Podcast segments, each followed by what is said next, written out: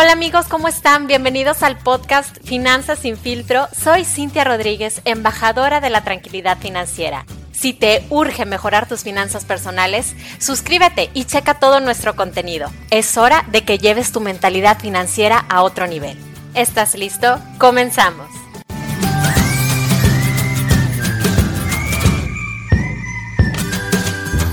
Hola amigos, ¿cómo están? Bienvenidos a su podcast Finanzas sin filtro. Espero que todos se encuentren muy bien y que se sigan cuidando muchísimo. Oigan, la verdad es que estoy súper contenta de que estén por acá escuchándome. Les agradezco un montón. Y bueno, ¿de qué tema vamos a platicar hoy? Vamos a hablar acerca de las tarjetas de débito y de crédito. ¿Alguna vez tú te has preguntado qué tarjeta es mejor? La verdad es que ambas tarjetas son buenas si tú las sabes utilizar de la forma adecuada. Por eso es muy importante analizarlas para obtener de ellas pues el mejor beneficio. Ahora, vamos a revisar ahorita algunas ventajas y desventajas de ambos plásticos. Empecemos por la tarjeta de débito, que es un instrumento financiero fácil de usar y cuya función es pagar al momento y no dejarlo para después.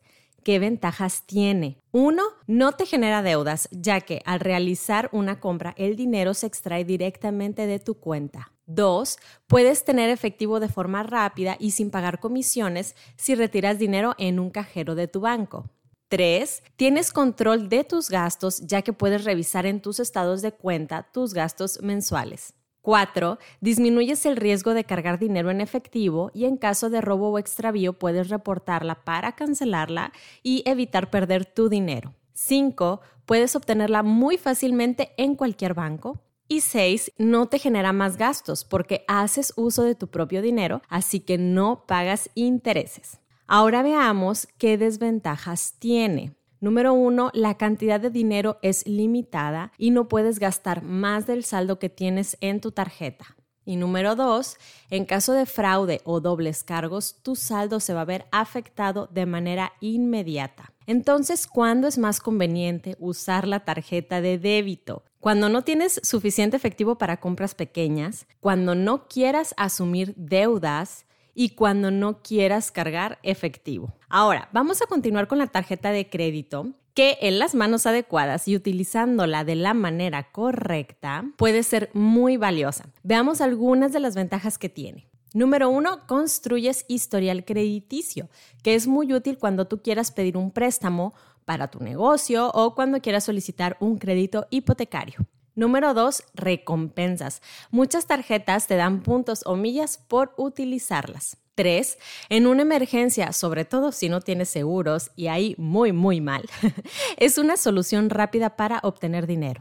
Cuatro, hay establecimientos que solo te aceptan tarjetas de crédito como método de pago, así que es importante tener algunas. 5. Hay promociones durante todo el año, así como descuentos o meses sin intereses. Y 6 te puedes financiar hasta por 50 días sin pagar intereses. Ahora, ¿qué desventajas tiene? Número uno, es muy sencillo endeudarte y exceder tu capacidad de pago. Número dos, te cobran comisiones por anualidad y por retirar dinero de cajeros. Número tres, te cobran intereses ordinarios y moratorios en caso de que te atrases con tus pagos. Número cuatro, las tarjetas de crédito facilitan muchas cosas, pero también te pueden llevar a gastar mucho más de lo que necesitas. Y número cinco, si no tienes disciplina y las usas de manera impulsiva, solo pagas los mínimos, no tienes claras las fechas de pago, puedes acumular una deuda más grande de la que puedas pagar. Entonces, ¿cuándo es conveniente usar las tarjetas de crédito? Pues cuando vas a adquirir una deuda buena, o sea, que vas a comprar algo que te vaya a generar más ingresos. También cuando un establecimiento no sea muy confiable, es mejor pagar con tarjeta de crédito, ya que estas tarjetas tienen mayor protección contra fraudes. Y también cuando quieras mejorar tu historial crediticio. Como ves, las diferencias sí son notables y pues varían en función de tus preferencias y tus necesidades. Platícame qué te pareció este episodio. Si te gustó, por favor compártelo en tus historias de Instagram y no te olvides de etiquetarme. Estoy como Finanzas sin filtro y como Cintia, la de seguros. Te agradezco muchísimo por estar aquí y espero que tengas un excelente día. Hasta pronto.